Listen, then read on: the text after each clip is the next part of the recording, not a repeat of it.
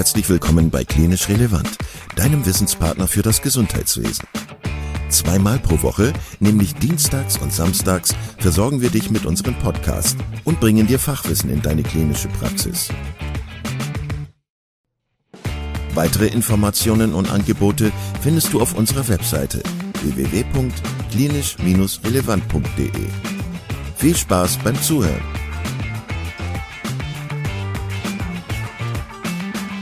Heute mit Professor Juliane Leinweber zum Thema Videotherapie in der Logopädie. Liebe Juliane, schön, dass du da bist. Ähm, hier im Klinisch Relevant Podcast. Das dritte Mal, glaube ich, wenn ich nicht äh, mich verzähle. Das zweite Mal? Das zweite Mal, genau. Das zweite Mal. Ja. Okay, da, dann wird es Zeit für ein drittes Mal auf jeden Fall nach diesem hier. Wir wollen heute sprechen über die Videotherapie in der Logopädie. Das ist ein spannendes Thema und ich wollte dich also ich wollte gerne den Podcast machen äh, aus, dem, aus dem Team, obwohl ich jetzt ja kein Logopäde bin, ähm, weil mich das Thema interessiert, weil ähm, ich, natürlich gibt es auch Parallelen zu den, zu den ärztlichen Videosprechstunden, äh, bin ich mir sicher. Mm, du setzt dich ja wissenschaft, wissenschaftlich auseinander mit äh, digitalisierter Logopädie, du setzt dich wissenschaftlich auseinander mit der Videotherapie in der Logopädie. Hast du Lust, am Anfang erstmal so einen kurzen zeitlichen Überblick über die Entwicklung der Videotherapie in der Logopädie zu, ge zu geben? Mhm. Ja, also schönen guten Abend, Kai. Danke für die Einladung und nochmal dieses, diese Möglichkeit äh, des Gesprächs heute Abend. Und ja, ich finde es tatsächlich auch, wenn ich jetzt einmal so zurückdenke, eine ganz spannende Entwicklung äh, zum Thema Videotherapie in der Logopädie, weil es ja letztendlich, glaube ich, nicht so einen Schub bekommen hätte, wenn die Pandemie nicht gewesen wäre. Also ich denke, so geht es ja anderen Professionen auch. Und bei uns selber hat es tatsächlich, also in unserer Profession Logopädie, nochmal einen ganz schönen Schub gegeben. Also ich habe mich mit Digitalisierung auseinandergesetzt. Ich hatte oder wir haben auch Projekte im Bereich Teletherapie, ähm, der Videotherapie, also ne, der Logopädie laufen. Und ähm, das Thema Videobehandlung ist dann tatsächlich ja im März 2020 ähm, großes Thema für die KollegInnen in der Praxis geworden, als es dann hieß, äh, keine Patienten können mehr in die Praxis und dann haben wir sozusagen das Feld von hinten aufgezäumt. Also dann mussten wir, mussten die KollegInnen Videotherapie machen, also die, die sich sozusagen darauf eingelassen haben. Und dann haben wir eigentlich in der Forschung erst angefangen, das Ganze sozusagen aufzuarbeiten. Das heißt, vorher war das, war diese Seite noch unbeschrieben. Nee, unbeschrieben nicht, sondern sie war immer sozusagen eine Option in der Logopädie, aber wir mussten uns nie damit auseinandersetzen. Also wir haben immer ins Ausland geguckt, haben immer geschaut, ja, wie, was, welchen Vorteil hat sozusagen äh, die Teletherapie in der Logopädie, also wirklich die äh, Behandlung auf Distanz ähm, und die Auseinandersetzung mit ähm, Videokonferenzsystemen und ähm, dann natürlich auch mit Option, digital über Distanzen hochfrequent zu therapieren. So. Und das war immer nur projektbezogen. Das war eigentlich nie wirkliche Realität in Deutschland. Und das ist dann im März 2020 direkt in die Praxis gekommen, ohne dass es sozusagen in der Forschung war. Und du hast es mit, mit deinen ähm, Kolleginnen und Kollegen systematisch so ein bisschen aufgearbeitet. Wie muss ich mir das vorstellen? Also wenn man sich jetzt die, die Corona-Pandemie anschaut, da hat, hat jeder einfach so ein bisschen versucht, seine Patienten trotzdem zu behandeln und es gab keine richtigen ja, Programme dazu oder keine richtigen systematischen Anleitungen dazu, ist das ja, richtig? Genau, also da waren ein ganz großer wichtiger Faktor die Berufsverbände, die versucht haben, sozusagen Tipps und Hinweise zu geben. Es waren Kolleginnen und Kollegen aus der Praxis selber, die versucht haben, ähm, Erfahrungen zu sammeln und diese auch weiterzugeben. Ähm, und wir haben dann ähm, auch äh, mit die Möglichkeit bekommen, mit dem ähm, Bundesverband für Logopädie ein, ja, ein halbjähriges Projekt sozusagen ähm, aufzugreifen und ähm, haben die Kolleginnen und Kollegen in der Praxis befragt mit einem kurzen Fragebogen. Ähm, was macht ihr? Auf welche Hindernisse stoßt ihr? Ähm, wie, wie sieht die Videotherapie aus? Ähm, was, was hat es sozusagen für Vor- und Nachteile? Und das war letztendlich der Beginn zu sagen, äh, wir schauen mal, wie das sozusagen äh, Videotherapie in der Praxis aktuell unter der Corona-Pandemie aussieht. Haben dann auch noch, das waren so drei Säulen, die wir mit diesem ersten Projekt, das nennt sich Vital, also Videotherapie in der ambulanten Logopädie. Ähm, die andere Säule war sozusagen nochmal so eine Art ähm, ja, Scoping-Review zu machen, wie sieht's international aus. Und die dritte Säule war, und da haben wir, das war wirklich toll, da hatten wir die Möglichkeit bekommen, dass ähm, Kolleginnen und Kollegen ähm, Videoaufnahmen ihrer Therapie sozusagen mit Einwilligung der Patientinnen und Patienten gemacht haben und wir quasi Mäuschen in der Logopädie in der ähm, eigentlichen Behandlung spielen konnten, um zu sehen, wie ändert sich, also ändert sich was äh, oder wie können wir sozusagen äh, hier auch von, von einem logopädischen Prozess Ablauf in der Therapie sprechen und was wird explizit gemacht und was nicht. Und das war nochmal ganz spannend. Also das heißt, wir haben so unterschiedliche Fragestellungen gehabt, uns unterschiedlich genähert. Natürlich in einem halben Jahr ist, ist das ein kleiner Aufwand. Ne? Also wobei klein ist jetzt äh, die Frage, wir haben damals ähm, tatsächlich ähm, 841 Rückmeldungen bekommen zu unserem Fragebogen. Also so viele Kolleginnen und Kollegen haben auf diesen Fragebogen reagiert, obwohl in der Zeit viele Fragebögen im Bereich Videotherapie durch die Profession gegangen sind. Und da waren wir sehr dankbar. Das zeigt wahrscheinlich, wie, wie rasant das Thema eigentlich einfach ist ne, und war.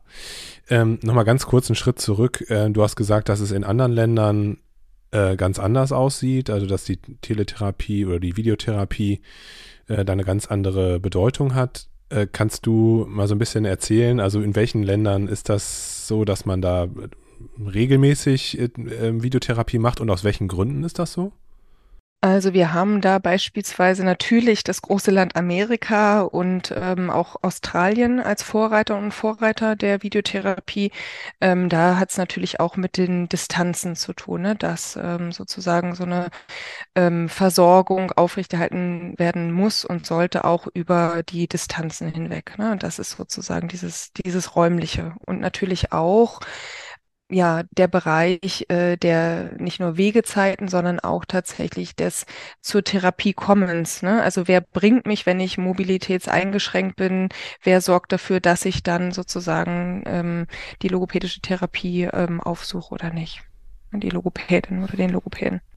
Mich würde sehr interessieren, was so die Herausforderungen waren. Also du hast ja gesagt, dass ihr in dem Fragebogen das unter anderem abgefragt habt, weil weil ich auch selber Erfahrung gemacht habe während der Corona-Pandemie. Äh, ich habe auch selber versucht, mit äh, Patienten trotzdem in Kontakt zu bleiben, obwohl sie nicht in die Praxis kommen konnten. Was waren so die häufigsten Antworten von denjenigen, die mitgemacht haben bei dem Fragebogen? Also was waren so die größten Herausforderungen und äh, Probleme bei der Videotherapie? Also die größten Herausforderungen waren tatsächlich die der technischen Art. Ne? Also dass ähm, ähm, die Internetverbindung nicht aufrechterhalten werden konnte, dadurch äh, Therapien sozusagen unterbrochen wurden und ähm, wir sind natürlich auch mit Kolleginnen und Kollegen ins Gespräch gekommen, also mit einzelnen Kolleginnen und Kollegen und was die alles gemacht haben, um das irgendwie aufrechtzuerhalten, ja, über Telefon, wir, wir, wie kommen wir jetzt in, äh, wieder neu in diese Sitzung rein und äh, wie können wir dann uns wieder einwählen und Angehörige mit Angehörigen telefoniert ähm, und, und diese Geschichten. Also das ist sozusagen eine der größten Herausforderungen und deswegen haben wir tatsächlich auch gesagt, wir wollen wollen es unbedingt nochmal fortsetzen und haben ähm, damals ja nur die, also nur in Anführungsstrichen die Perspektive der KollegInnen in der Praxis gehabt ähm, und haben dann gesagt, so wie sieht's denn eigentlich mit äh, PatientInnen und ähm, mit äh, Angehörigen aus? Wie zufriedenstellend ist das sozusagen, ne, dieses Thema Videotherapie und Behandlung? Ähm, auf Distanz und haben dann nochmal, dieses Projekt heißt Vitamin B mit Unterstützung des Bundesministeriums für äh, Bildung als Modellprojekt äh, der ähm, Zukunftsregion Digitale Gesundheit in Berlin, haben wir dann nochmal die Möglichkeit bekommen, auch da sozusagen Zufriedenheit und Akzeptanz von TherapeutInnen, ähm, Angehörigen und PatientInnen sozusagen äh, nochmal zu erfragen und hatten dann, äh, sind dann eher qualitative Art rangegangen. Das heißt, wir haben uns ähm, explizit genau die Trias gesucht, ähm, zehn, zehn äh, Trias sozusagen, äh, in dem äh, die Therapeutin, der Therapeut, ähm, Patient, Patientin und Angehörige dabei waren und sozusagen ihre Perspektive auf das Thema Videotherapie und die Behandlungssituation nochmal geschildert haben. Und mit den Ergebnissen sind wir dann nochmal mit äh, Vertreterinnen von Berufsverbänden und auch äh, Vertreterinnen von Unternehmen äh, gegangen und dann nochmal mit, einer, mit äh, einer Vertretung einer Krankenkasse. Also wir haben das quasi systematisch nochmal ähm, aufgearbeitet unter diesem qualitativen Ansatz und haben dann jetzt letztendlich 30 Handlungsempfehlungen, die jetzt gerade sozusagen dabei sind, veröffentlicht zu werden. In Berlin durften sie so, es schon, Sie schon kurz vorstellen ähm, die auch dann für die Praxis sozusagen weiterzugeben. Also Politik, Praxis, weil es auch Telematik-Infrastruktur bedeutet. Was braucht es sozusagen an Strukturprozesse und nicht nur für unser eigenes logopädisches Handeln, ähm, auch für ähm, Unternehmen, die Plattformen zukünftig für die Videotherapie auch anbieten, weil es tatsächlich keine Videosprechstunde ist, sondern eine Therapie. Äh, insofern, dass wir nicht nur ein Videokonferenzsystem brauchen, um uns miteinander zu unterhalten, sondern wir wollen äh, therapieren, wir wollen mit digitalen Materialien arbeiten, wir wollen ähm, ähm, alle Modalitäten einziehen, die beeinträchtigte Patienten benötigen. Also wenn es um Kommunikationsbeeinträchtigungen äh, geht. Und das sind so Sachen, die sind da alle schön äh, verankert in diesen 30 Handlungsempfehlungen. Du hast gesagt, die sind zwar in Berlin vorgestellt worden, aber die sind noch nicht veröffentlicht. Die sind noch nicht für alle zu. Noch nicht, aber das wird hoffentlich dieses Jahr noch der Fall sein. Okay. Du hast jetzt gerade von überwiegend technischen äh, Herausforderungen gesprochen. Wie ist das mit der Therapiewirksamkeit beziehungsweise mit der Interaktion gewesen mit dem Patienten? Weil ich kann mir vorstellen, wenn da aphasische Störungen im Spiel sind und so, was waren da so die Antworten von den, von den Teilnehmern, was das so betraf, so die Interaktion mit den Patientinnen und Patienten? Also das, das war ganz spannend, dass es sozusagen, ähm, also dieser Versuch, wir wollen ähm, in der Therapeutinnen-Patienten-Beziehung sozusagen, wir wollen die aufrechterhalten und dafür Sorge tragen, dass sie, dass sie sozusagen auch im digitalen Raum stattfinden kann. Das war tatsächlich, ähm, ist sozusagen ein Anspruch ähm, auch von Seiten der TherapeutInnen gewesen und auch der Patientinnen. Und das war tatsächlich nicht das Thema, dass es als Herausforderung gesehen worden ist, sondern dass es darum geht, wir wollen es aufrechterhalten und wollen sozusagen alles dafür ermöglichen, damit es stattfinden kann. Und es findet auch im äh, digitalen Raum statt. Und das fand ich ganz interessant, als wir ähm, auch diese einzelnen Fälle ähm, in der Therapie sozusagen beobachtet haben. Da hatten, gab es auch einen Fall, wo sozusagen die Therapieeinheiten, wo sich Patientin und Therapeutin noch nicht kannten und von Anfang an eine digitale Beziehung sozusagen geführt haben und auch ähm, eine Therapie äh, vollzogen haben. Und ähm, es ging eher darum, auch nochmal so diesen Mehrwert aufzuzeigen, also das, was sozusagen nochmal auch an Stärken im Bereich der Videotherapie ist, äh, im Sinne dessen, dass ähm, ähm, wir sozusagen nochmal zu ja einer Veränderung ähm, der, also das Verbale spielt eine viel, viel größere Rolle, also was Anleitung angeht, also auch wenn in der Therapie mit Kindern beispielsweise, also da sind wir sehr stark auf ähm, die Eltern angewiesen, die die Therapie ähm, eigentlich in Form von Co-Therapie unterstützen.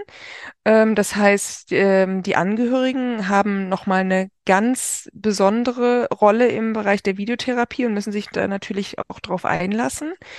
Ähm, und die Therapeutinnen haben dann sozusagen diese Rolle der Begleitung und verbalen Anleitung. Ne? Und das ist sozusagen nochmal die große Herausforderung auch. Ne? Denn mit Kommunikationsbeeinträchtigungen ist natürlich ne, dann dieses Verständnis von da. Ja. es muss, muss dann halt da sein, in irgendeiner Form kommunizieren zu können, die Kommunikation aufrechterhalten zu können. Du hast gesagt, die Corona-Pandemie hat dazu geführt, dass man plötzlich die Videotherapie nutzen musste, um überhaupt noch äh, ja, Kontakt zu den Patienten zu halten und überhaupt noch irgendwie mit denen arbeiten zu können. Das heißt, das war eher so ein, so ein Notnagel und das Ganze war unkoordiniert, ohne dass es irgendwelche Programme, Plattformen oder Hilfsmittel gab. Das Ganze entwickelt sich jetzt weiter. Es gibt äh, möglicherweise in Zukunft Plattformen, die auch äh, die Nutzung von anderen Medien und so weiter ermöglichen wird.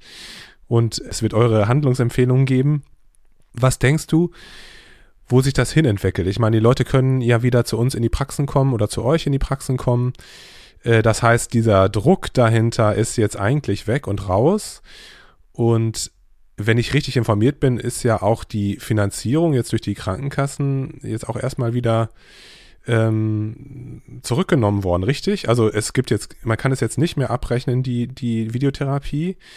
Also um jetzt nochmal meine Frage etwas äh, runterzubrechen, also wohin denkst du, wird die Teletherapie, die Videotherapie und die digitale Logopädie hinsteuern, wenn das jetzt so weitergeht? Also es sah ja aufgrund der Verlängerung so aus, als würde es in die Regelversorgung kommen. Zum 1.4.22 gab es eine Unterbrechung sozusagen und ähm, es gab ähm, ein Aussetzen der Videotherapie und seit dem 1.9. gibt es jetzt sozusagen die Übergangslösung ähm, und die Möglichkeit sozusagen wieder ähm, telemedizinische Leistungen, so heißt es ja jetzt, ähm, ähm, noch also wieder abrechnen zu können, so lange bis es sozusagen auch entsprechend, äh, bis sich der Spitzenverband mit den Berufsverbänden auch entsprechend ähm, geeinigt hat auf die Rahmenbedingungen, die es braucht. Und ähm, das, was es jetzt, also das bringst du tatsächlich auf den Punkt. Es ist jetzt, der Druck wird auch nie wieder so groß da sein, weil wir ähm, sozusagen nicht mehr in diese Situation kommen werden, vollends auf Kontakt zu verzichten. Und das ist jetzt die ganz große Herausforderung. Also wenn die Rahmenbedingungen, die wir sehen und die auch die Kolleginnen und Kollegen und Patientinnen, Patienten und Angehörige formuliert haben, wenn die nicht geschaffen werden, das heißt struktureller Art, also es muss sozusagen ähm, eine entsprechende Infrastruktur auch von Gesetzgebungsseite sozusagen her geschaffen werden. Es müssen entsprechende Plattformen vorhanden sein, so dass die auch ähm, kontinuierlich genutzt werden können. Also es gibt ja mittlerweile äh, zertifizierte Plattformen für die Videobehandlung. Ähm, Allerdings entsprechend sind die zertifiziert, aber äh, genügen oftmals nicht den Anforderungen ähm, für eine, ähm, eine Videotherapie. Und das große Problem ist sozusagen, oder die Herausforderung ist, wenn wir Videotherapie als integralen Bestandteil der logopädischen oder sprachtherapeutischen Behandlungen sehen wollen, dann muss es letztendlich all diese guten Voraussetzungen haben, damit ich nie drüber nachdenken muss, gehe ich jetzt in die Videobehandlung oder gehe ich jetzt sozusagen in die Präsenzbehandlung? So, das ist sozusagen diese Idee. Es gibt äh, kein Entweder-Oder, sondern es ist gerade weil beispielsweise ähm, Kind in den Ferien bei Oma, aber könnte trotzdem noch zu mir in die Therapie kommen. Äh, aber bei Oma ähm, auf dem Land ist die Internetverbindung schlechter. Äh, deswegen kann die Stabilität nicht aufrechterhalten werden und damit scheitert es natürlich an, an solchen Rahmenbedingungen. Ähm, das, das ist beispielsweise das eine. Ne? Ähm, muss ja gar nicht so sein. Aber es geht darum, tatsächlich gerade nach den Bedarfen, die es gerade gibt, dann zu entscheiden, okay, jetzt braucht es braucht es eine Videotherapie oder wir können jetzt eine Videotherapie, wir können uns dafür entscheiden und schwupps sind wir sozusagen in der Videotherapie ähm, und äh, in der nächsten Woche sind wir dann wieder in der Präsenztherapie. Also wirklich eine Bedarf. Und da braucht es noch ganz schön viele ähm, gute Rahmenbedingungen. Letzte, letzte Frage, die ich äh, gerne stellen würde, die hört sich vielleicht ein bisschen bescheuert an. Ähm, Könntest du die Frage beantworten oder ist das eine sinnhafte Frage überhaupt? Ist, ist Videotherapie wirksam? Kann man das beantworten? Also wenn man das jetzt vergleicht mit der konventionellen äh, Therapie, wenn die Patienten zu euch in die Praxis kommen? Also international, da können wir ja auch nur wieder international gucken sozusagen, ja. weil es noch keine große Studie dieser Form in Deutschland gab. Und da diese Studien konnten nie ähm, eine Verschlechterung äh, der Therapie durch Videotherapie ähm, aufzeigen, sondern immer ein, es ist nicht schlechter als die Präsenztherapie. So, das ist sozusagen das. Und wenn wir von Wirksamkeit sprechen, ist ja sowieso die Frage, also reden wir von den Behandlungsansätzen oder reden wir tatsächlich von einem Konzept der äh, Videotherapie oder dann würde ich eher sagen von einem Konzept der Teletherapie, in dem eigentlich alles allumfänglich greift. Ja, ich äh, habe einen Behandlungsansatz, ich kann die Diagnostik entsprechend durchführen. Ähm, wie, wir arbeiten mit äh, sozusagen äh, synchronen Elementen, das heißt, wir sind in der Videokonferenz, wir arbeiten aber auch mit äh, mit aufbereiteten ähm, Übungen asynchron. Also das ist ja ein viel komplexeres Gebilde. Ähm, da, da sind wir noch weit von entfernt. Aber ich denke, äh, wenn die Videotherapie in die Regelversorgung kommt, können wir das viel, viel genauer untersuchen. Ich glaube, die ganzen Erkenntnisse, von denen du gerade gesprochen hast, die lassen sich auf jeden Fall äh, grundsätzlich auf andere Fächer und Fachgebiete übertragen. Und ich finde es ein bisschen traurig, dass, dass so diese technischen Dinge, also zum Beispiel die Internetverbindung, dass die also das, das Nadelöhr oder das, den Flaschenhals dann darstellen ähm, und eigentlich das Ganze dann manchmal unmöglich machen, weil einfach keine Internetverbindung da ist. Ja, aber ich finde das spannend, dass äh, das auch, glaube ich, für die ärztliche Sprechstunde oder auch für ärztliche Interventionen oder auch für die Ergotherapie oder möglicherweise auch für physiotherapeutische Interventionen, dass das ja schon auf jeden Fall eine Möglichkeit darstellt und aber ähm, sicherlich einfach nur eine Ergänzung der, der, ähm, der bestehenden Möglichkeiten ist. Aber ja, vielen, vielen Dank, dass du, dass du äh, dir heute Zeit genommen hast und einen Einblick gegeben hast in diese ja, wissenschaftlichen Betrachtungsweisen der, der Videotherapie. Ich, ich finde es interessant, dass halt aus diesen Notsituationen wo die Kolleginnen und Kollegen ja wirklich auch sehr viel Kreativität bewiesen haben, dass dann einfach neue Strömungen entstehen und neue Möglichkeiten entstehen. Und ich hoffe einfach, dass das jetzt nicht wieder so in, äh, in, der, Vergessen, äh, in der Vergessenheit äh, versinkt. Ne? Das wäre ja schade. Aber das glaubst du nicht, oder? Nein, ich glaube, dadurch haben, also es haben viel zu viele Kolleginnen und Kollegen entdeckt, wie viel Spaß das auch machen kann und welche Möglichkeiten Videotherapie auch haben kann. Und auch übrigens Patientinnen und Patienten haben die Vorteile erfahren. Ähm, und das ist sozusagen ähm, so eine Mischung aus allem. Ne? Und dann brauchen wir natürlich auch noch, das ist natürlich eine Bedingung, ähm, auch die, die eigene Ausbildung. Ne? Also, dass es darum geht, wie verankern wir Videotherapie auch in, in der Ausfort- und Weiterbildung.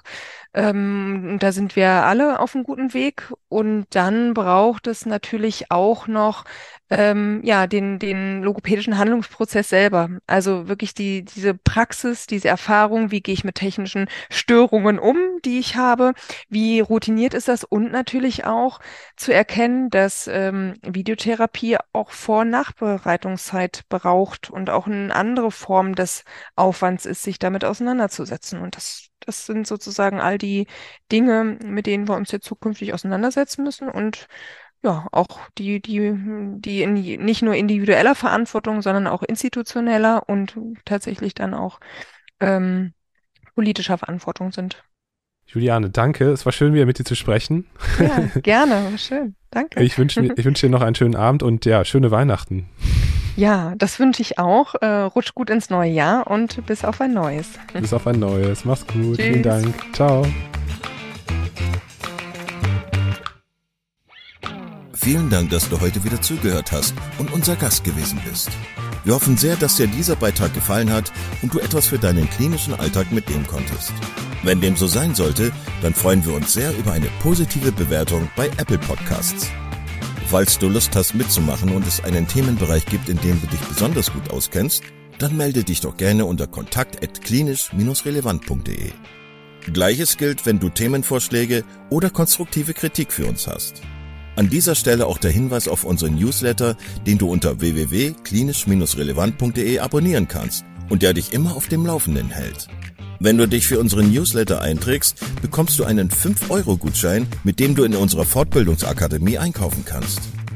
Wir wünschen dir jetzt bis zum nächsten Mal eine gute Zeit und freuen uns, wenn du bald wieder einschaltest. Pass auf dich auf, bleib gesund. Bis zum nächsten Mal. Ciao.